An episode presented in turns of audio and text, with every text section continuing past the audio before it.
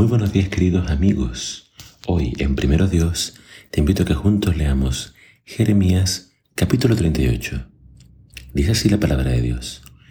Entonces Cefatías, hijo de Matán, Gedalías, hijo de Pasur, Jeucal, hijo de Selemías, y Pasur, hijo de Malquías, oyeron lo que Jeremías decía al pueblo.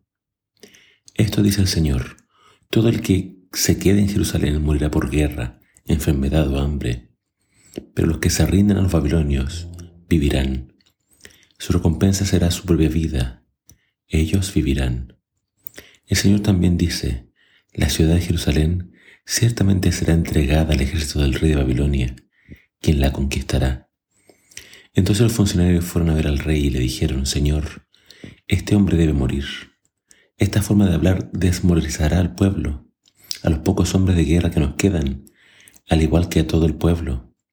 Este hombre es un traidor. El rey Sedequías estuvo de acuerdo. Está bien, dijo, hagan lo que quieran, no los puedo detener.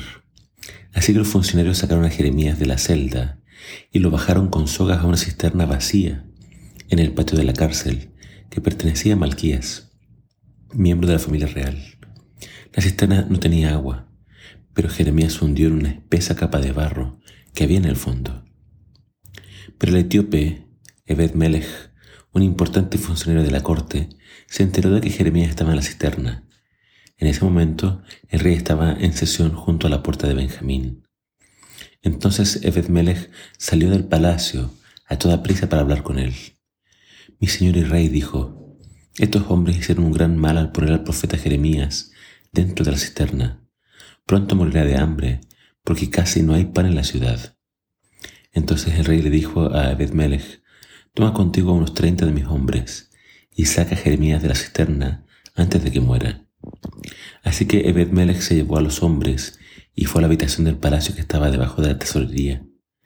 Allí encontró trapos viejos y ropa desechada que llevó a la cisterna y se los bajó con sogas a Jeremías.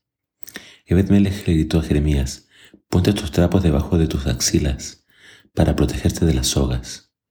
Cuando Jeremías estuvo listo lo sacaron entonces regresaron a Jeremías al patio de la guardia, la prisión del palacio, y allí permaneció.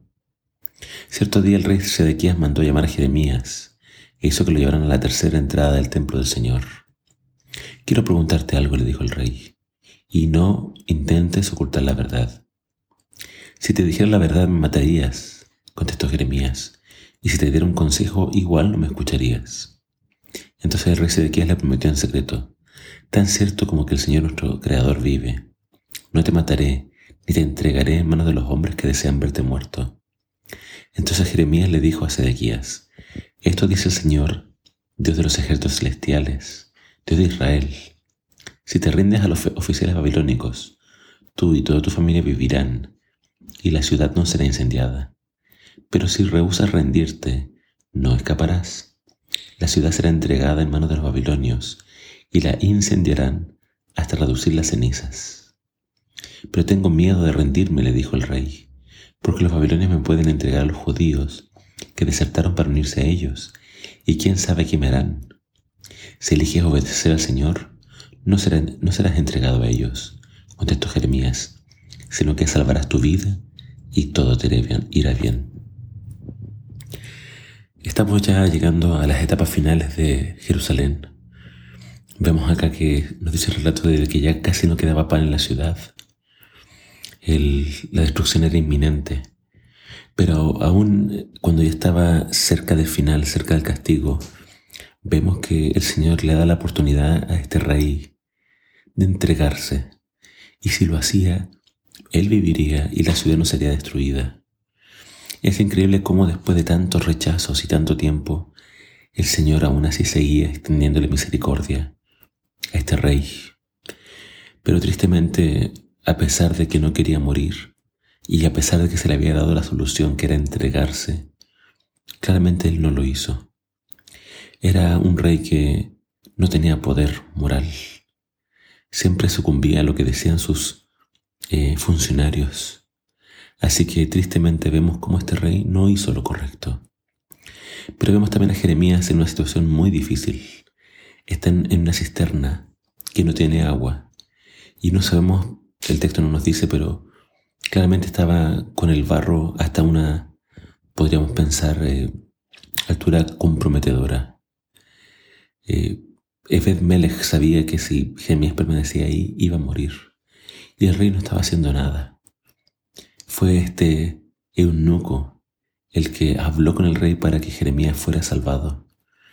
Entonces vemos nuevamente a Dios cuidando al profeta. Vemos a Dios usando a diferentes personajes para interceder y cuidar de su siervo. Así que si nos ponemos del lado de Dios, Dios cuidará de nosotros.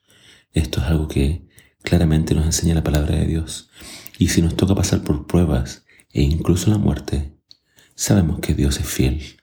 Y Él, como dijo el apóstol Pablo, nos guardará nuestra corona para aquel día, cuando Jesús venga a buscar los suyos.